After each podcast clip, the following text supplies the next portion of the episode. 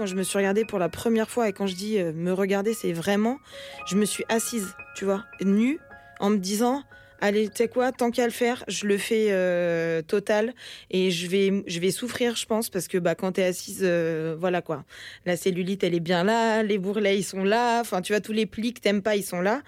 Et en fait, au lieu de me détester, je me suis, fait de la peine, mais pas euh, en mode euh, pitié. Je me suis juste dit, mais comment t'as, comment t'as pu te laisser euh, tomber comme ça en fait?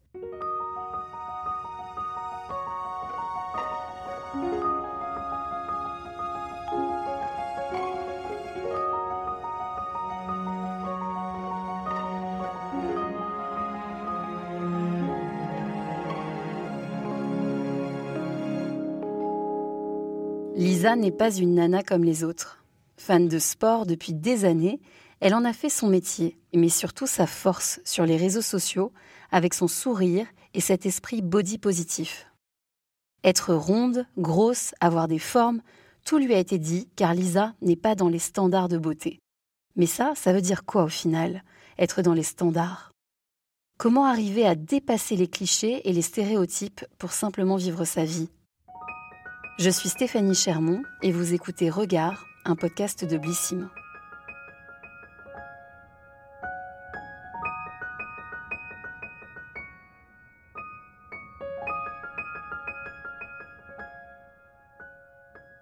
Est-ce que tu te trouves belle, Lisa? Eh ben, ouais. C'est bizarre de le dire, mais ouais. Ouais, ouais, ouais. Et je pense que, tu vois, euh, autant à l'extérieur qu'à l'intérieur. C'est vraiment un truc que j'ai appris euh, là ces dernières années, de consacrer autant de temps à m'aimer à l'intérieur qu'à l'extérieur. Parce que bah, c'est hyper facile. Enfin, de maintenant que j'ai parcouru tout ce chemin, etc., et ces embûches, je trouve que c'est plus facile de s'aimer à l'extérieur. On a plus d'outils pour, euh, tu vois, pour euh, embellir l'extérieur que l'intérieur. On s'attarde pas assez sur l'intérieur, je trouve. L'intérieur, bah, ça va être essentiellement les émotions. Tu vois, ta part d'ombre, ta part de lumière, euh, tes, tes compétences, tes lacunes, et surtout, ouais, je te dis, les émotions. La première fois que tu as eu conscience de toi, de ce que, à ce que tu ressembles, ton physique, etc., est-ce que tu t'en souviens? Je pense que j'étais ado. En plus, tu sais, euh, moi, je suis de l'époque où il n'y avait pas les téléphones portables, donc on n'avait pas les photos instantanément. Donc, euh, tu prenais des photos avec soit ton appareil photo jetable, soit ton appareil photo normal avec des pellicules, et tu avais euh, le retour de ce que tu pensais être quelques semaines après. Et donc, ouais, c'est plus sur des photos où je me rappelle m'être dit waouh. Pourquoi Pourquoi tu portais ça? Pourquoi tu fais cette coupe de cheveux? Tu penses à quelle photo en particulier? Tu peux me la décrire? Euh, je pense à une photo où j'ai un. Alors en fait, j'avais tendance, et je, je sais pas si je l'ai encore aujourd'hui, mais je pense pas, à vouloir copier euh, des stars. Tu vois, moi, je suis très euh, potin de stars. Hollywood, c'est ma vie, tu vois. Comme qui? Et ben, je voulais copier Phoebe, en fait, de Friends. Euh, celle qui, du coup, euh, personne voulait la copier, tu vois. Moi, je voulais, moi, je voulais trop son style. Donc, euh, je mettais des fleurs, des fausses fleurs dans les cheveux, des faux papillons. Enfin, c'était vraiment la jungle dans mes cheveux. Et je mettais des jupes par-dessus mes pantalons. Ouais. J'avais, tu vois, j'avais que des couches, en fait. On aurait dit un oignon, en fait, moi, quand j'étais ado. Parce que j'avais un pantalon large, plus une jupe, tu sais, une jupe courte par-dessus, pour cacher les fesses, tu vois. Plus un t-shirt manche longue, plus un débardeur par-dessus, plus un gilet, plus et un milliard de colliers et donc du coup t'es là. Je comprends pas madame. Je comprends pas le projet. Je comprends pas le projet. Alors je me suis pas volontairement euh, camouflée tu vois derrière les vêtements. Ça c'est venu plus tard. Mais euh, c'était vraiment le côté là je crois que je suis trop stylée les gars. Vous êtes carrément pas prêts parce que moi j'arrive euh, bam cheveux frisés. J'ai que des trucs loufoques dans mes cheveux. Alors que bah pas du tout. Et en fait à cette époque là quand je me suis vue en photo tu vois je me suis trouvée ronde mais pas moche je me suis juste trouvée. euh, euh, pourquoi? Euh, Tu vois, t'aurais pu faire plus simple en fait.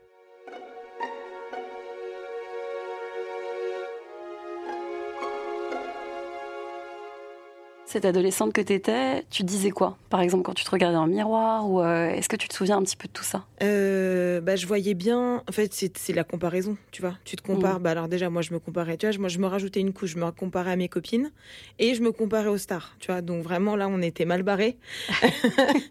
et euh, bah, moi, j'avais pas beaucoup de poitrine à l'époque, toujours pas aujourd'hui, hein, mais du coup, j'avais pas beaucoup de poitrine et je voyais surtout que mon ventre était un petit peu plus tête de profil. J'avais plus de ventre que de sein.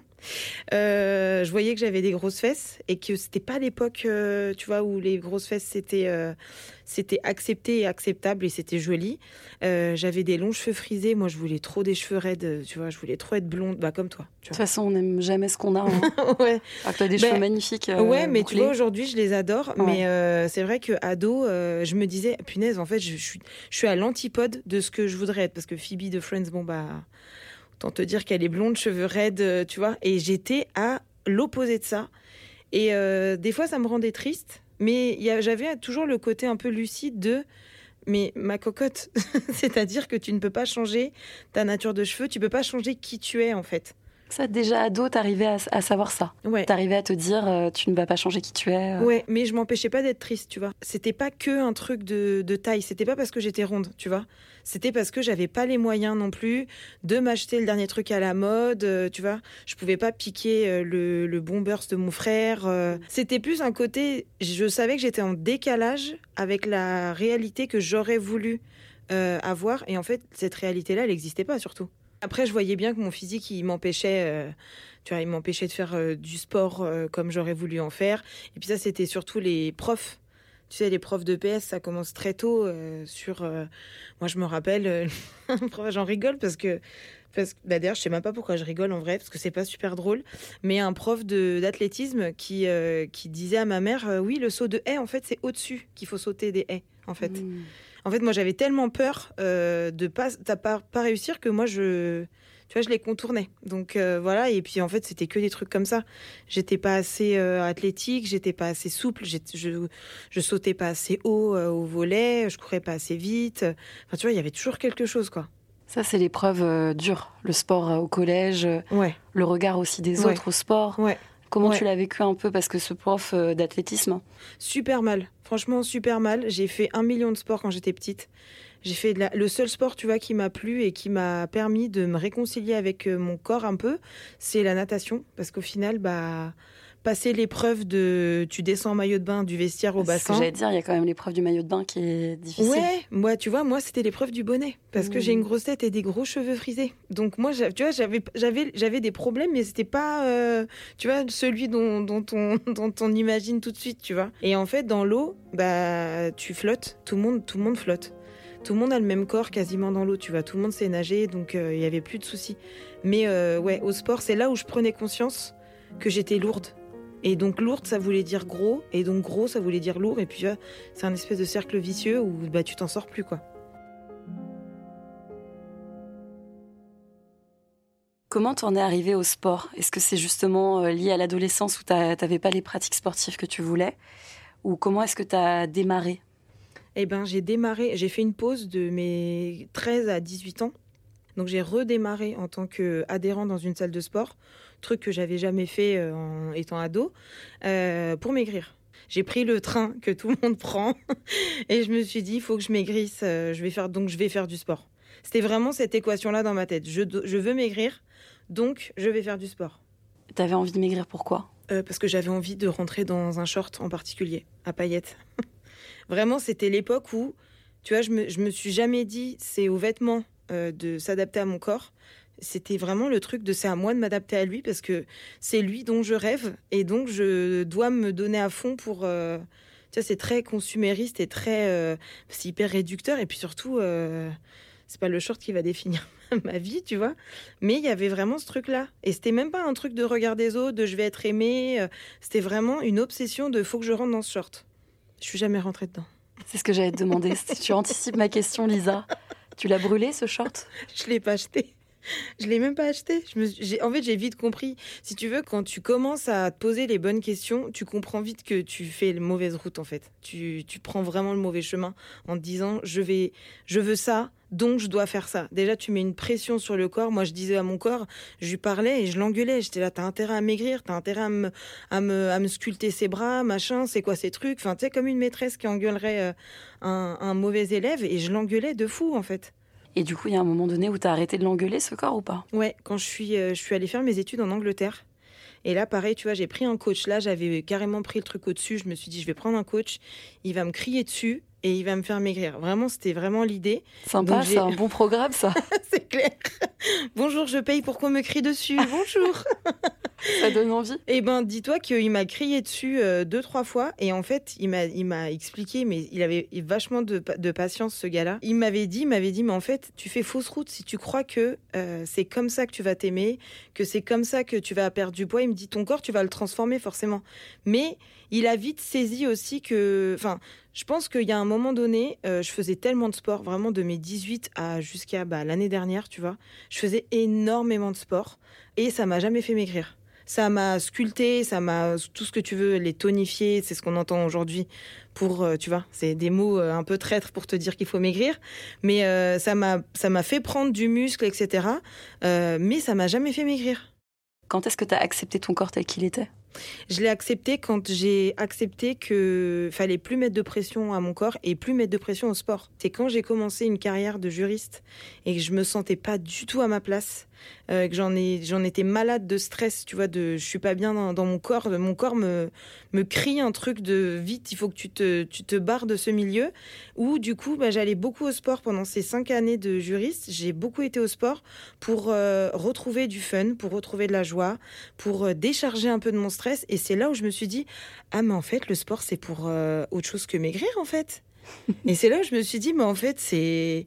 Enfin, on, je crois que les gens ne sont pas au courant.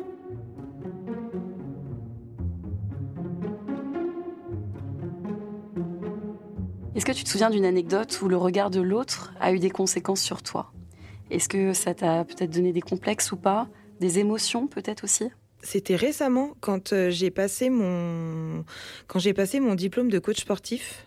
Euh, tu vois, je suis arrivée un jour euh, pour donner un cours dans une salle et donc je monte sur le podium et j'ai des élèves que je n'avais jamais vus du coup parce que c'était un remplacement d'une prof qui n'était pas là et les élèves qui étaient habitués et qui s'attendaient à voir cette cette prof là me disaient ah non faut pas toucher au matériel de la prof elle va bientôt arriver et donc quand j'ai dit que c'était moi la prof, il y a eu un truc de ah bon? Mais euh, ben, mais tu ne ressembles pas physiquement à. Tu vois, c'était vraiment ce regard-là. En fait, j'ai appris très tôt à différencier le regard de étonnement, par exemple, et le regard où il s'est un peu teinté de jugement, de hum, ouais, me la fais pas à l'envers quand même, toi, coach sportif, je crois pas, non. Pourquoi? Parce qu'il y a un physique pour être coach sportive? Alors, si tu me poses la question à moi, je te dirais que non. Mais si tu poses la question à la société, elle va te dire oui. Euh, ça va être une coach euh, qui, bah, dont les abdos sont apparents, euh, elle a beaucoup de muscles, elle a pas un pet de graisse, elle fait du sport tous les jours. Ça dit quoi du rapport au corps? Dans le sport en tout cas? Bah, tu vois, ce qui est drôle, c'est qu'un athlète, tu vois, de haut niveau par exemple, il a forcément bah voilà, des abdos apparents. Tu prends le physique d'un footballeur ou tu vois d'un d'un tennisman par exemple, tu vois, ils ont forcément un corps d'athlète, tu vois. Donc ça c'est accepté, mais il y a un truc de l'athlète, c'est son métier. Alors que tu vois, dans le fitness, je trouve que c'est un peu biaisé parce que les coachs oublient de communiquer à leurs, euh, je vais dire, followers, leurs clients, leurs, tu vois, les gens qui les suivent, euh, sur le fait que, bah, eux, ils font euh, du sport tous les jours. c'est leur métier de faire attention. Enfin, leur, leur corps, c'est leur métier. Et tu vois, du coup, il y a un truc de venez, faites du sport comme moi, comme ça vous allez me ressembler. Sauf qu'en fait, on peut pas vraiment te ressembler parce que nous, on travaille, parce que nous, on a un boulot de 9h à 18h. Je suis pas à la salle de sport. Le midi, bah, quand j'ai envie d'un burger, je le mange. Enfin, tu vois. Donc, il y a un truc hyper biaisé et le rapport au corps dans le sport actuel, moi, il me fait, il me fait flipper. Il me fait flipper parce qu'il y a un truc de si t'as pas d'abdos, euh, si t'as pas de muscles apparents, enfin, en fait, c'est vraiment le, le mot apparent là-dessus qui est hyper euh, important. Moi, par exemple, on me dit, mais ça se voit pas que tu fais du sport. Tu vois, il y a un truc de, il faut le voir pour le croire. Vraiment, c'est un truc, bon, je sais plus quel saint disait ça, je crois que c'est saint Thomas qui dit, moi je crois que ce que je vois, il y a un truc comme ça, tu vois. C'est que si je vois pas tes muscles, c'est que en gros, t'es une mytho.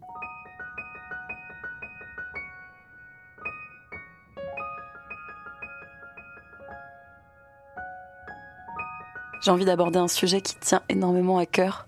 Dis-moi. Est-ce que tu revendiques aujourd'hui le fait d'être grosse? Déjà ce mot grosse, est-ce que euh, tu l'acceptes, tu le dis? Euh, oui, je le dis parce que pour moi c'est absolument pas, c'est vraiment un qualificatif, tu vois. C'est toi t'es blonde, moi je suis frisée. Euh, enfin, tu vois, il est petit, elle est grosse. Il euh, n'y a pas de, il y a pas de, il y a, y a, pas de mauvais termes derrière, tu vois. Mais j'ai beaucoup utilisé ronde, un peu enrobée, un peu dodue, un peu rondouillou. Oh, je sais plus comment on m'a sorti des noms. Rondouillou, rondouillou c'est trop mignon. Hein on dirait un truc qui se mange. Bienvenue tu sais. sur Radio Cigale, la radio du soleil. c'est clair. Et du coup, euh, par contre, le revendiquer, tu vois, je suis, je vois pas ce que ça veut dire, parce qu'en fait, c'est, bah, c'est ce que je suis et ça me définit pas. Par contre, tu vois, c'est un qualificatif, mais c'est pas le qualificatif euh, que je mets en avant ou pas, parce qu'en fait. Euh, je sais pas, vraiment, c'est comme si tu me disais j'ai des yeux marrons, bah ok quoi. Après, tu vois, c'est, je trouve que c'est les gens, tu vois, qui vont l'utiliser euh, à, à, à, bon ou mauvais escient parce que bah ça dépend comment on te, on te, on te décrit. Tu vois, si on t'a jamais vu et que tu dis voilà, euh, Stéphanie arrive, tu verras, elle est blonde aux yeux bleus. Euh, tu vois, moi, peut-être qu'on va dire bah c'est la, la petite ronde, la petite grosse ou la grosse avec des cheveux frisés. Mais il y a encore cette sensation que c'est négatif. C'est dur de l'utiliser comme juste qualificatif. Ben, c'est dur pour ceux qui sont pas gros. Tu vois, un gros, il va pas, de plus en plus en tout cas, il va pas avoir de problème à dire qu'il est gros. Mais c'est les non gros qui ont peur de blesser. Et tu vois, il y a, y a, enfin, il y a, y a pas de tabou quoi. Tu vois, euh, on est au courant. Enfin, je veux dire, je sais que je fais pas du 36. Bon, bah voilà quoi. Peut-être sous toutes tes couches de vêtements, on ne sait pas. Quel est le lien entre euh, ce qualificatif d'être ronde et les sports que tu as envie de faire? Il y en a, enfin, il y a que des liens en fait, parce qu'à partir du moment où tu as un corps qui fonctionne et que tu as trouvé ton sport. Moi, je trouve que le plus gros challenge, c'est trouver le sport qui te plaît, qui te fait t'épanouir parce que bah il y a plein d'injonctions. Il faut faire du jogging, il faut faire ceci, il faut faire cela, il faut faire de la natation, euh, blabla. Il y en a plein qui aiment pas nager. Donc pourquoi se forcer, tu vois? Donc euh, à partir du moment où tu as un corps qui fonctionne euh, et qui tu vois et qui te qui te pousse à aller de l'avant, bah fais du sport si tu en as envie. Tu vois, c'est carrément OK aussi. J'ai rencontré plein de gens qui n'aiment pas faire du sport. Bah, c'est OK. Enfin, il n'y a, pas d'injonction à faire du sport, en fait. Il n'y a pas de, a pas de règles. Mais tu as conscience quand même que parfois on a du mal à se motiver ou par rapport au regard qu'on a sur soi, on a du mal à faire du sport. Aller faire du yoga en brassière, euh, alors qu'on a le ventre qui ressort, des choses comme ça. C'est des choses qui peuvent bloquer. Le regard qu'on a soi sur son corps, bloquer à faire du sport. Bah, tu vois, c'est en ça que les émotions, c'est hyper important. Parce qu'en fait, si tu veux, l'exemple que tu viens de donner, c'est ta prof de yoga et, les, et, tes, collègues, enfin des collègues, tes, amis qui font du yoga avec toi, les autres élèves, en fait, qui vont voir le fameux bide. Toi, à moins que tu aies le regard sur ton ventre en permanence, tu le vois pas. Par contre, tu le sens. Et donc, c'est ce que tu ressens face et en sensation. Tu vois, par exemple, là, moi, j'ai euh, mon bourrelet. Bah, en fait, si j'y pense pas, je le ressens pas. Tu vois ce que je veux dire? Mm. Je veux dire, tout le monde le voit, bah ok. Moi, si je me regarde dans la glace, ok, je le vois aussi. Mais c'est vraiment l'émotion que, que tu rattaches à ce, au fait d'être en brassière, au fait de, qui, en fait, c'est ça qu'il faut travailler. C'est pas ton ventre. Tu vois ce que je veux dire? C'est subtil, mais. Ouais, je vois. Mais comment tu travailles C'est hyper dur. Tu l'oublies? bah, non, tu ah bah surtout pas, parce qu'il existe. En fait, plus tu vas essayer de l'oublier, plus lui va te rappeler que il existe, tu vois. Bah c'est juste qu'en fait, il faut que tu te regardes et que tu sois ok avec tout ce que tu représentes, que tu te regardes même dans toutes les positions les plus. Moi, tu vois, quand je me suis regardée pour la première fois et quand je dis euh, me regarder, c'est vraiment, je me suis assise, tu vois, nue, en me disant allez, tu sais quoi, tant qu'à le faire, je le fais euh, total et je vais, je vais souffrir, je pense, parce que bah, quand tu es assise, euh, voilà quoi. La cellulite, elle est bien là, les bourrelets, ils sont là, enfin, tu vois, tous les plis que t'aimes pas, ils sont là. Et en fait, au lieu de me détester, je me suis, je me suis fait de la peine, mais pas euh, en mode pitié. Je me suis juste dit, mais comment t'as, comment as pu te laisser tombé comme ça en fait? Tu vois et c'est ça qui a fait que je me suis re-regardée tous les jours un petit peu chaque jour donc là clairement tu peux me dire tout ce que tu veux tu ne m'apprendras rien tu vois tu peux me dire que j'ai une veine là que j'ai un bouton que j'ai ceci en gros, je l'ai déjà vu, donc il n'y a plus de surprise. Et après, pour travailler sur l'émotion que ça te provoque, tu vois, j'entends beaucoup euh, le conseil de il faut se focaliser sur les qualités et pas sur les défauts. Moi, tu vois, je suis pas super d'accord. Parce qu'une qualité, tu vois, c'est comme une Beyoncé. Elle bouge pas. Tu vois, Beyoncé, entre aujourd'hui et dans un an, ça m'étonnerait qu'elle se qu'elle s'amochisse, tu vois, de fou. Tu vois, une Beyoncé, c'est une Beyoncé. Donc une qualité en général, ça, ça, bouge pas beaucoup. Par contre, un défaut, ça évolue. Et moi, je pars du principe que plus tu, oublies un défaut, tu fais comme s'il n'existait pas. C'est une partie de toi en fait que tu ignores. Plus elle va avoir envie de s'affirmer et de se rebeller et de se dire, euh, je suis là. C'est hyper important parce que les parties que tu oublies, c'est celles qui vont te poser le plus de problèmes. Donc tu as intérêt à faire la paix avec elles maintenant en fait.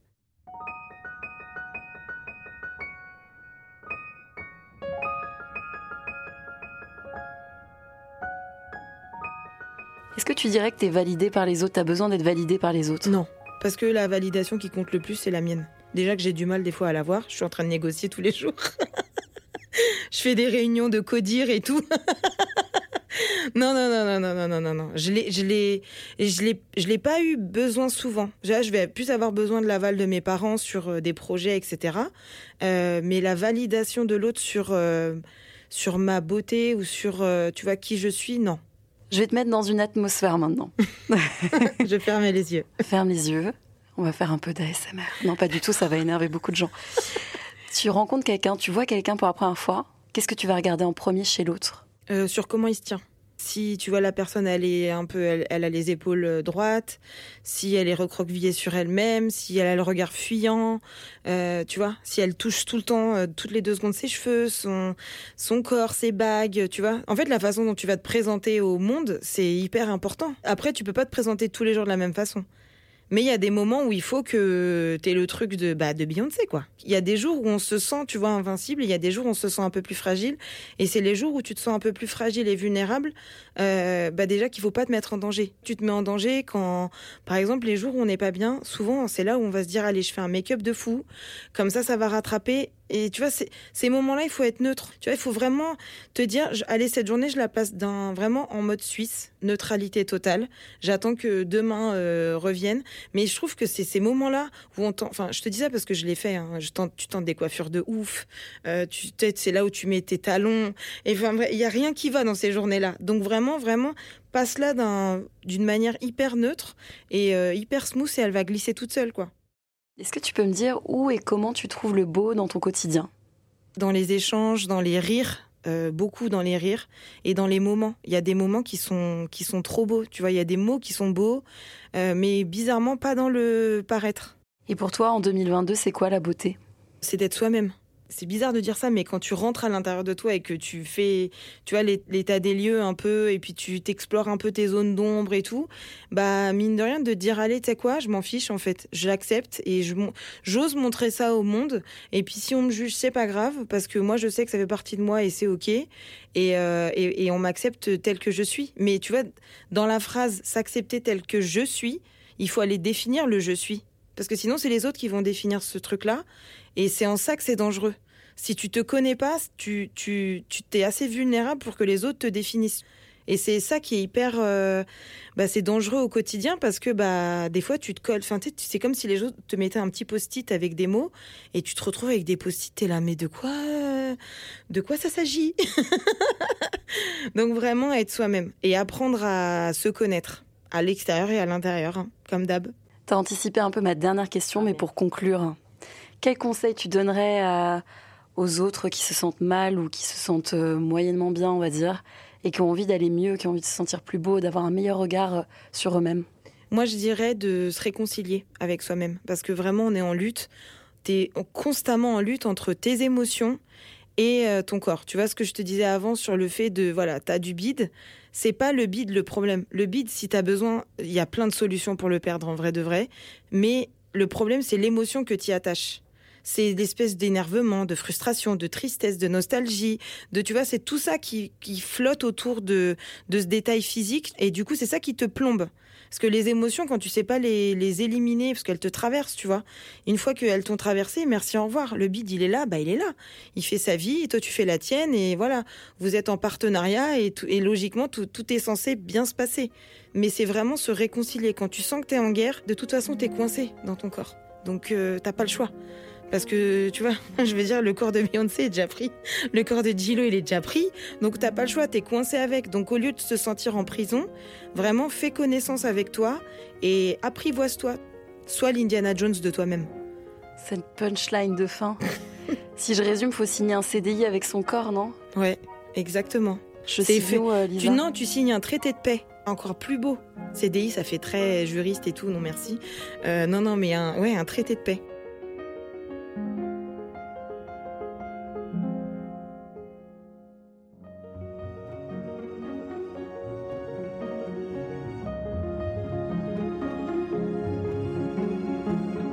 Cet épisode de Regard accueillait Lisa Nasri.